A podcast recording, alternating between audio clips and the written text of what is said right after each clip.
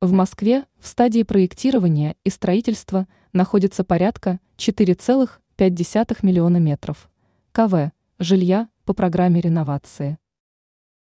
Программа реновации набирает обороты, и темпы ее реализации ускоряются с каждым месяцем.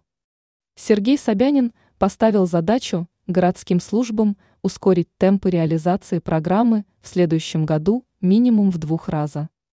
Это ускорение будет достигнуто за счет еще большего ускорения документооборота и параллельного ведения строительных работ.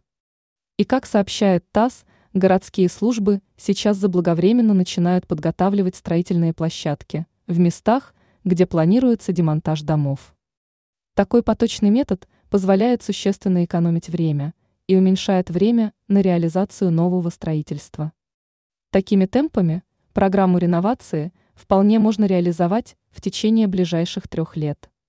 Не исключено, что будет второй этап данной программы, поскольку в столице еще достаточно много ветхого жилья. А на текущий момент в столице расселено порядка 1000 домов старой постройки, и до конца года будет расселено еще порядка 250 домов.